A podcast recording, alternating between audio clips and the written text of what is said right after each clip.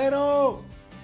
Por favor, aquí, aquí, sí, en esta mesa. Dígame, qué desea, caballero. Quiero, quiero que nos traiga el postre que ya hace tiempo que estamos esperando por él y nos apetece. La verdad es que nos apetece el postre. ¿Qué tiene usted para tomar de postre? Pues mire, tengo fresas con natapiña, melón, tarta de la abuela, tarta de Santiago. Ya, ya, pero ¿tiene usted el puño de Joe? Hombre, pues tengo, tengo un poco del puño de Joe, pero me, me gusta además que pida usted el puño de Joe. ¿Y eso? Porque un episodio del puño de Joe está premiado con que la casa invita a todo lo que usted ha consumido en el día de hoy. Pero si lleva un gasto de mil euros en este menú, no se preocupe, está usted invitado por la casa. Y esto, queridos amigos, es el puño de Joe, haciendo amigos por el mundo entre gente que escucha este maravilloso programa.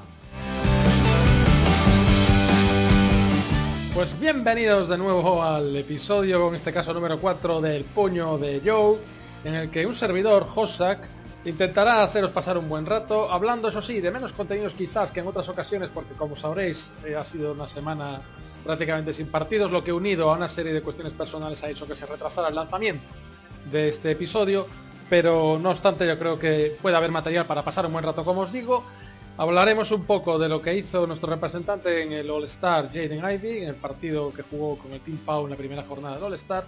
También comentaré un poquito las primeras impresiones que para mí ha arrojado el debut de James Wiseman tras el cierre del mercado de traspasos con el único partido que ha disputado con los Pistons y, como no, hacia el final, de nuevo una sección, mejor dicho, un nuevo capítulo del serial Memorias de la Grande, donde analizaremos el segundo episodio, la segunda parte de la evolución de la franquicia desde sus inicios. No creo que os lo perdáis, ¿verdad? Yo desde luego no me lo perdería y os animo a que si tenéis alguna duda la despejéis continuando escuchando. Sirvan estos dos gerundios que me han salido eh, automáticamente. Nuestro querido puño de Joe. Venga, va, empezamos. Va, déjate ya de rollos, cosas. Vamos, venga, ya, ya, que queremos ganas de pistons, pistons, pistons, pistons.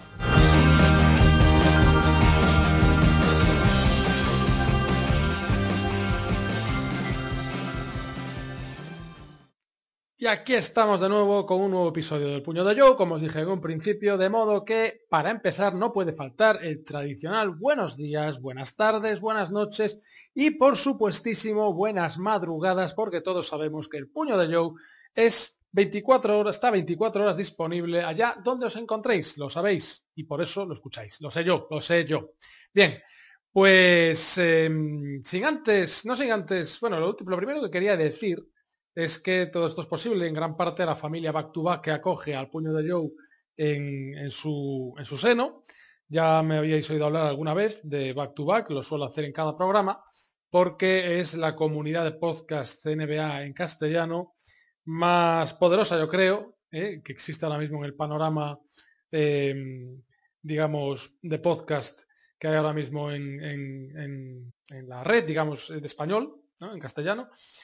Y claro, no quería dejar de recomendaros que si sois seguidores de los Pistons, el puño de Joe es evidentemente lo vuestro y si no, siempre tendréis eh, los programas de, generalidad sobre la NBA y de, digamos, concreción sobre cada equipo que os interese. De momento no se, no se cuenta con un podcast de cada franquicia dentro de Back to Back, pero la familia está creciendo ya casi, casi, casi, casi cada franquicia tiene su podcast en exclusiva y ahí podréis encontrar todo lo que os guste y queráis conocer de vuestra franquicia favorita. En este caso, como ya sabéis, el puño de Joe es mi proyecto personal sobre los Detroit Pistons y vamos a ello. Como os dije al principio del, episodio, en la presentación, iba a tratar eh, varios temas y uno de ellos, que es el que más me apetece, es analizar el debut de James Wiseman tras el, bueno, tras el cierre del mercado de traspasos el día 9 de febrero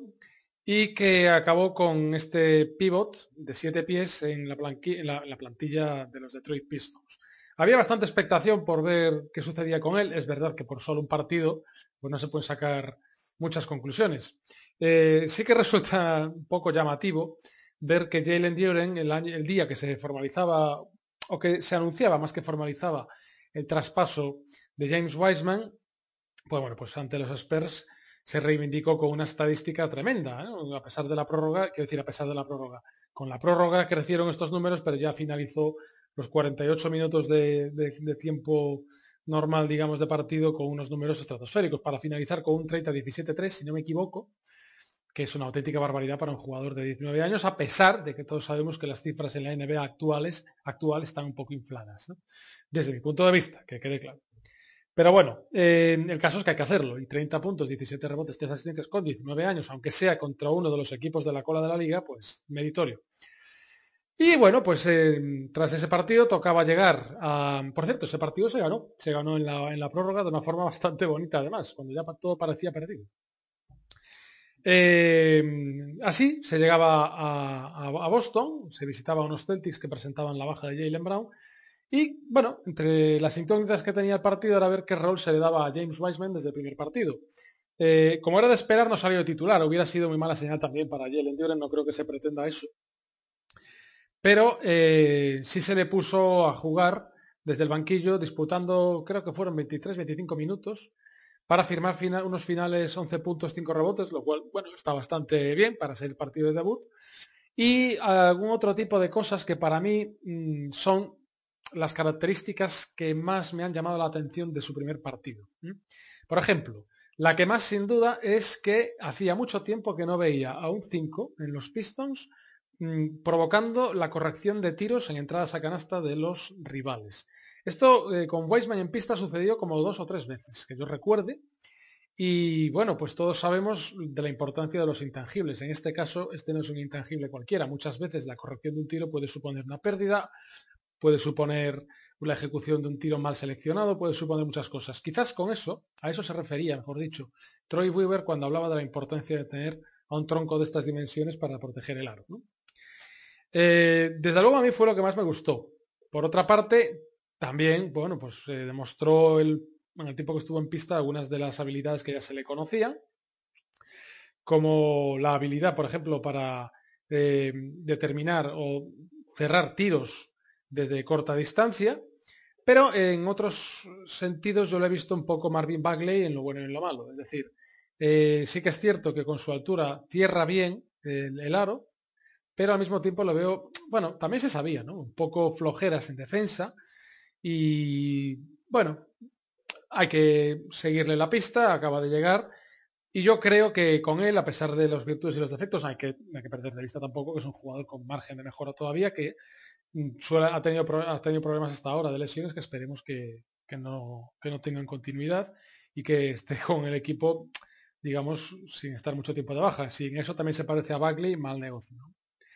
Pero bueno, la cosa es que estando con salud, pues hay cuatro hombres que dependiendo de cómo vayan evolucionando, ahora mismo en la pintura, pues se puede decir que está cubierta a medio plazo, en el momento en el que empiecen a tener tanto James Wiseman como Jalen Duren, como Isaiah Stewart, como Marvin Bagley, pues empiecen a tener empaque ya en la liga y jugadores asentados. De hecho, estos cuatro permiten combinaciones de todo tipo. Se puede optar por, una, por un dúo de, interiores alto, se puede optar por un dúo más bajo pero más fuerte en defensa, se puede optar por gente que tenga cierto rango de tiro de media, incluso larga distancia, perfil incluso small ball, fin, eh, da, bastante, da bastante juego. Sí que es cierto que en la NBA del triple, pues bueno, ni Marvin Bagley ni James Wiseman son mancos del todo, pero tampoco son amenaza exterior. Isaiah Stewart va a rachas y Jalen Duren directamente no tiene tiro exterior. Pero en fin, estamos hablando de jugadores muy jóvenes y de la misma forma que ha evolucionado en ese sentido Isaiah Stewart, cabría la posibilidad también de ver una evolución similar en un jugador como James Wiseman si es que estuviese lo suficientemente motivado como esperamos todos que llegue a estar. En cuanto al partido, pues bueno, los Celtics, a pesar de las bajas, pues demostraron ser un equipo mucho mejor y nos, pues como digo yo, nos, arrasaron, no, pero casi casi. Pero bueno, veremos a ver qué da de sí. Ahora eh, ha habido una serie de días de descanso, el equipo prácticamente no ha tenido participación en el All-Star, con lo cual espero que hayan dedicado estas horas al buen asueto y también a la buena preparación de lo que queda por disputar en la liga. Y bueno, Jaden Ivy, como os dije también al principio, será, otro de los puntos a tratar en este podcast, en este episodio número 4 de, del Puño de Joe. En tanto en cuanto fue el único representante de los Pistons en el All-Star que se acaba de celebrar en Salt Lake City. En, en, la medida en la que fue parte del Team Pau en el torneo de las estrellas nacientes de los Stars, en el Rising Stars eh, Games, en los Rising Stars Games. Sabéis que es un triangular. Bueno, en este caso fue el equipo de Pau, el equipo de Teron Williams, el equipo de Jackie Nova. Y bueno, pues eh, de la mano del equipo de Pau, de la que salió además el futuro MVP del torneo, que fue José Alvarado de los Pelicans, pues ahí jugó también Jaden Ivy, bueno, una participación, pues bueno, eh, tampoco ultra destacada en la medida en la que aquí prácticamente si lo haces ya te llevas el MVP, cosa que hizo Kate el año pasado Alvarado en este último año, pero tampoco pasó desapercibido. En fin, es un jugador que yo creo que dentro de lo que son los novatos, sophomores y demás en la liga, pues son jugadores, es un jugador que, bueno, eh, sin estar ahora mismo en el top, tampoco está abajo de todo y, bueno, pues un jugador que demuestra en un partido de estas características, donde además las defensas no se suelen, en unos partidos como estos, digo, por más de uno, no, se, no son defensas duras ni demás, pues un jugador con la potencia física que tiene Jaden Ivey luce mejor. Pese a todo, pocos tiros de campo, hay que tener en cuenta también que son menos minutos estos partidos, pero bueno, eh, dejó la, la pica en Flandes, como se suele decir, y se pudo hablar de los Detroit Pistons durante el All-Star, aunque fuese en, un volumen menor al que se habló el año pasado gracias a lo que hizo Kate. ¿no? Veremos si el año que viene podemos disfrutar a los dos en el All-Star con salud a Kate Cunningham, el pobre lesionado, y a Jaden Ivey, que esperemos que no siga por los caminos de las lesiones que por los que está caminando de momento, valga la redundancia, Kate Cunningham. Pocas novedades más ha habido de alrededor de los Pistons durante este tiempo. Así que yo creo que, bueno, conviene realizar un pequeño análisis sobre lo que está por venir. Quedan ya, pues, eh, una tercera parte aproximadamente de los partidos eh, del total de 82 que tienen la temporada regular. Lo que queda a partir de ahora eh, será, pues bueno, mm, no, no, no, muy atractivo de ver para el que busque resultados, lógicamente, porque los Pistons ahora, como otros equipos, estarán buscando la mejor posición para el próximo draft, ya que la temporada no salió como esperaban. Y supongo que todo consistirá en seguir haciendo probaturas por parte de Casey, darle minutos a James Wiseman, teniendo en cuenta que es una de las líneas del equipo que a priori está ya más conformada con gente joven y que cubre un poco todos los ámbitos que se quieren tener entre los puestos de 4 y 5, pues ver qué combinaciones y cuáles son las mejores y las más eficientes que se pueden dar entre los cuatro. Alguna idea parece que se deja entrever acerca de las preferencias de Casey, eh, mientras se ven los partidos. Y por lo demás, pues bueno, pues creo que se va a ver una cosa similar. Es decir, pocas victorias, inexperiencia y, yo particularmente lo que pido es no lesiones, no injuries, que diría un, estadounidense, que está muy de moda esa expresión. Y por algo será. Con llegar sanos a final de año, ya casi casi tal y como ha ido esta temporada, pues uno se conforma.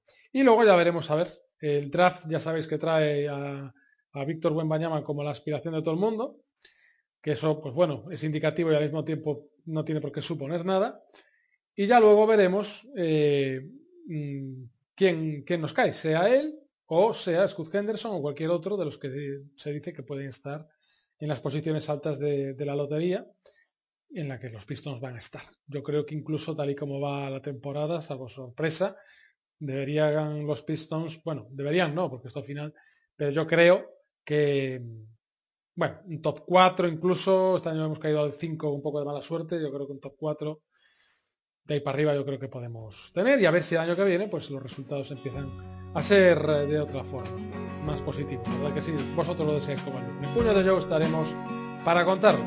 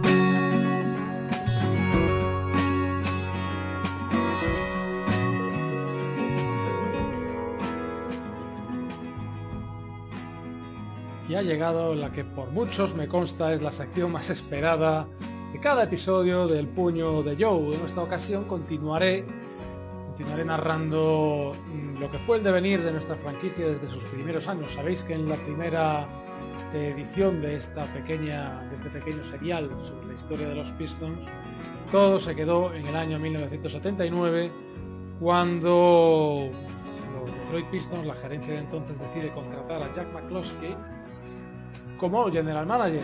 Esta actuación, como, muchas que hay al respecto, bueno, como muchas que hay en general en cualquier franquicia, eh, pues pasaría a la historia. A veces sucede que, bueno, pues en una cadena de montaje, pues se trabaja para hacer todas las piezas iguales, pero siempre hay una que sale mejor y siempre hay otra que sale peor. En este caso, la contratación de Jack McCloskey resultó decisiva para la historia de la franquicia, puesto que con él se construyó Em, el, llamado equipo de los Bad Boys, que hay, bueno, a McCloskey lo contrataron en 1979, pero ese proyecto no terminó de cristalizar hasta bastantes años después. Eso sí, mereció la pena la espera porque a los aficionados del equipo pues eh, nos trajo lo que sería el equipo referente, la plantilla que a muchos se enamoró y que sin la cual, pues probablemente hoy, pues si, si, si, si, fuésemos aficionados al NBA, pues no lo seríamos de los Pistons, quizás lo seríamos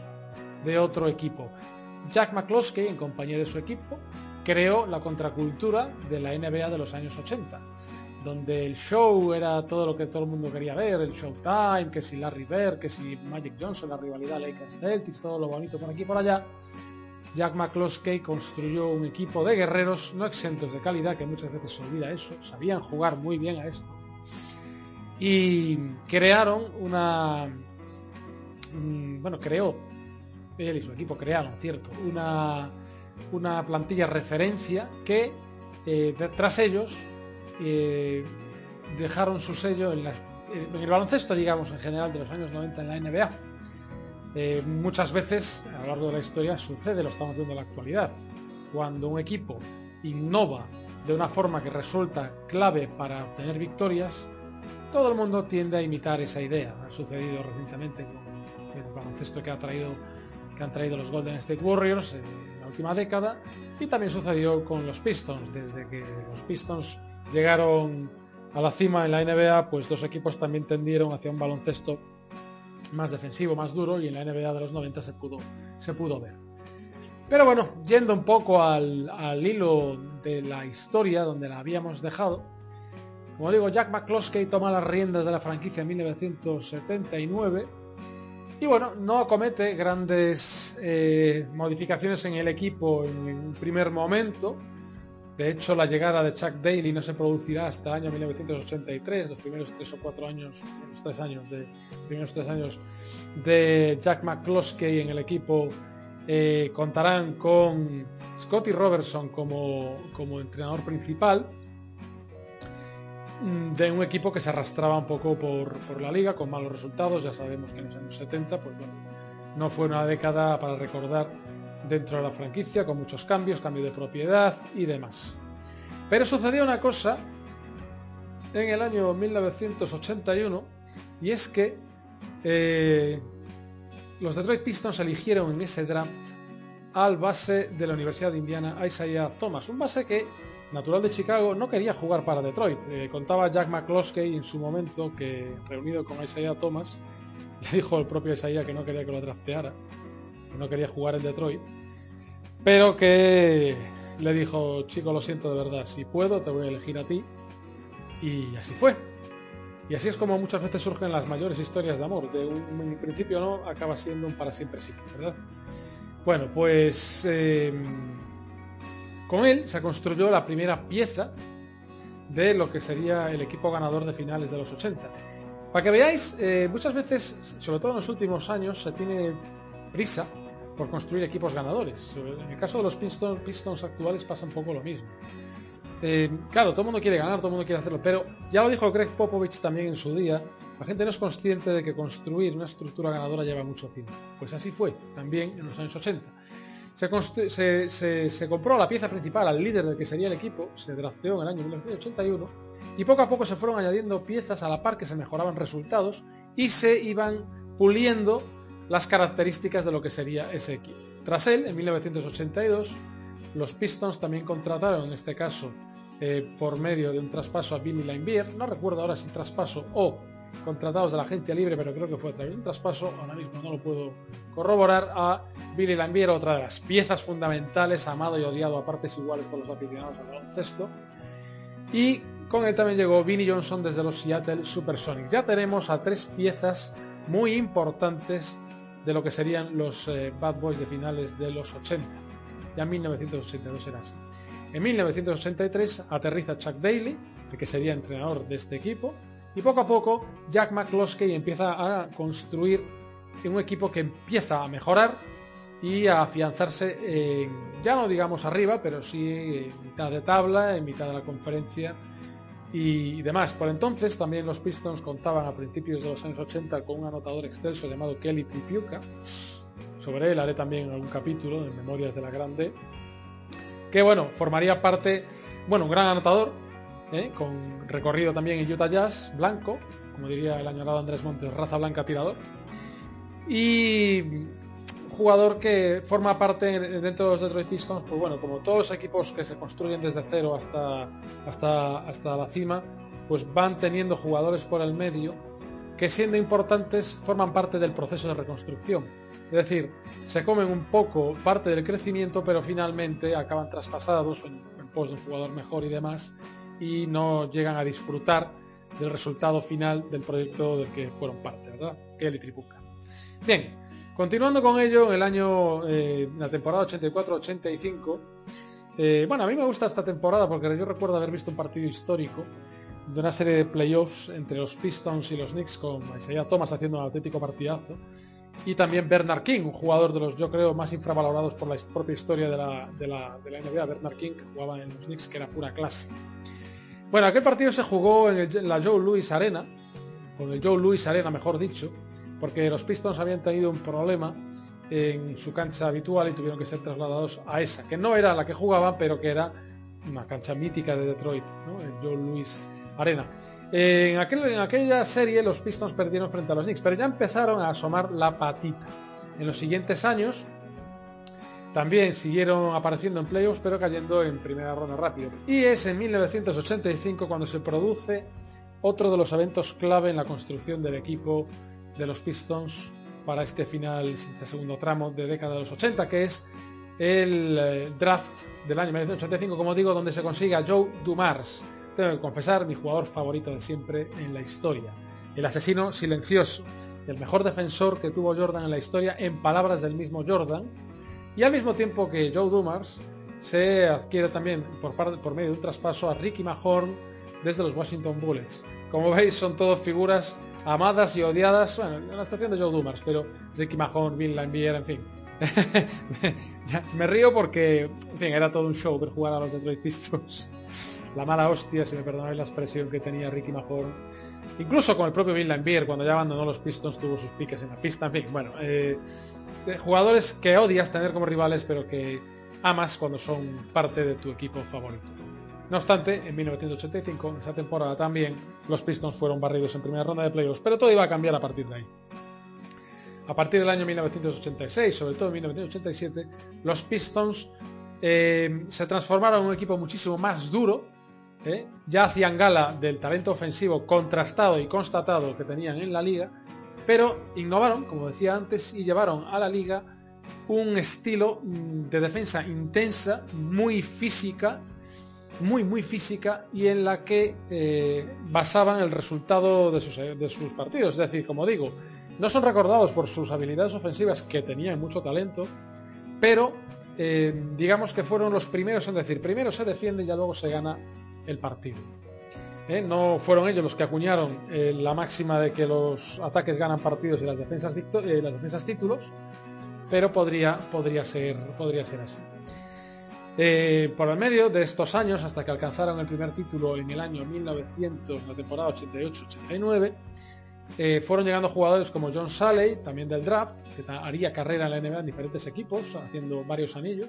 Dennis Rodman, muy elegido muy abajo, en la segunda ronda en la, en la posición número 27, y Adrian Dantley, que se obtuvo desde Utah Jazz, si no recuerdo mal también, a cambio de Kelly Tripuka.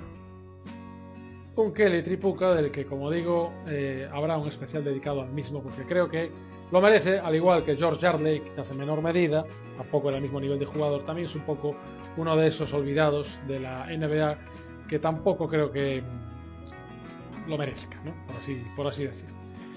Bueno, ya con Dantley se alcanzan las finales de la NBA en la temporada 87-88, unas finales que, bueno, hombre, a ver, he pasado por alto lo sucedido en, el año anterior en la eliminatoria contra los Celtics porque fue muy doloroso ver el robo de, Larry Bird en, en, el sexto partido, quiero recordar que fue el sexto partido, en el Boston Garden, pero bueno, en fin, corramos un tupido velo.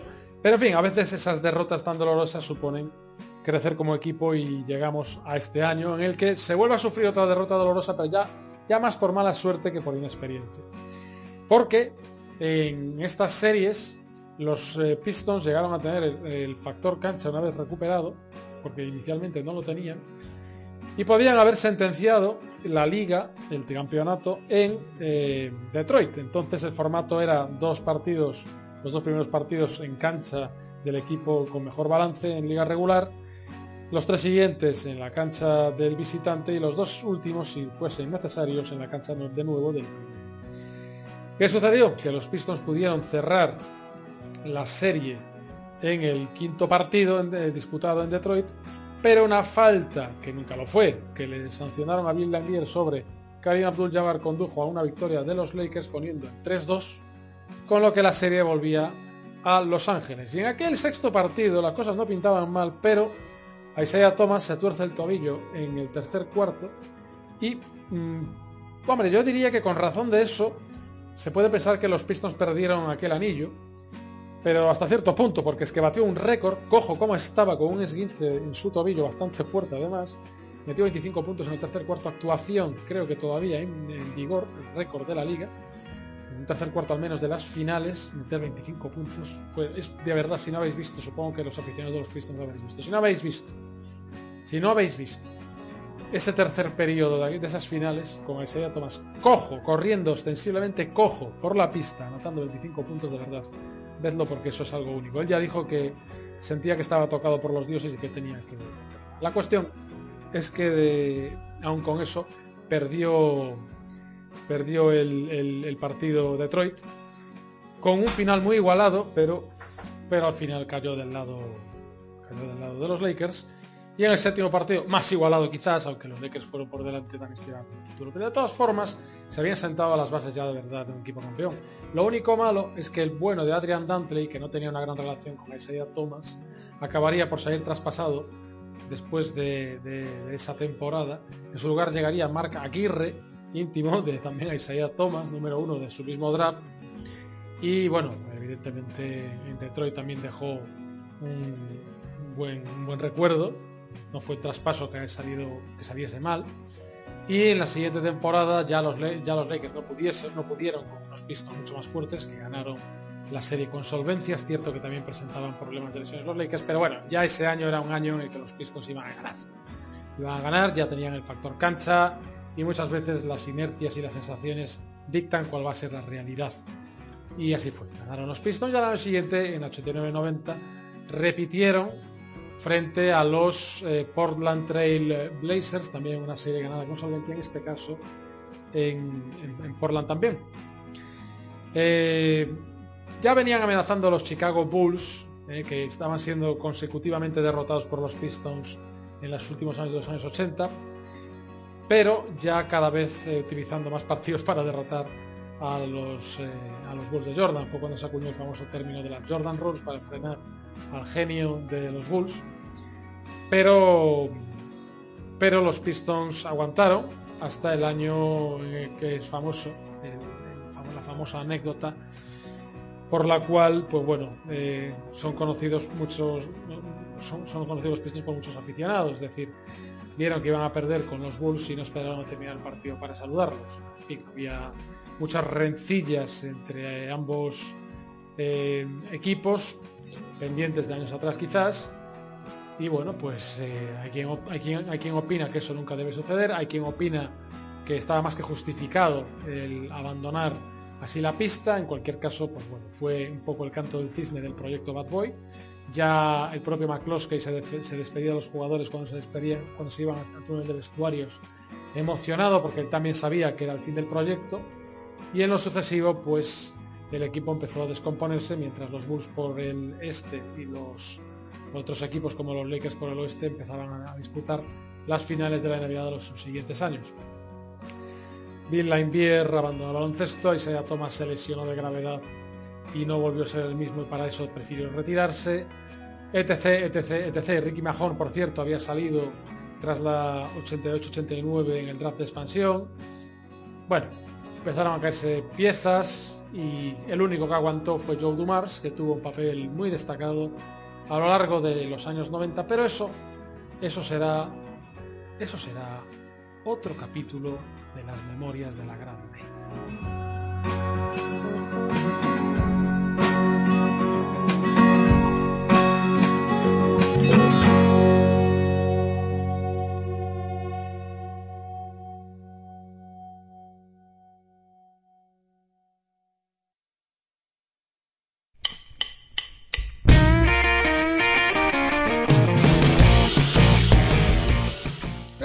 y hasta aquí el puño de Joe por hoy. Capítulo distinto, un poco más corto de lo normal en cuanto a contenidos de actualidad, pero en fin, sabréis disculpar, poco las circunstancias personales han sido las más adecuadas en estos últimos días.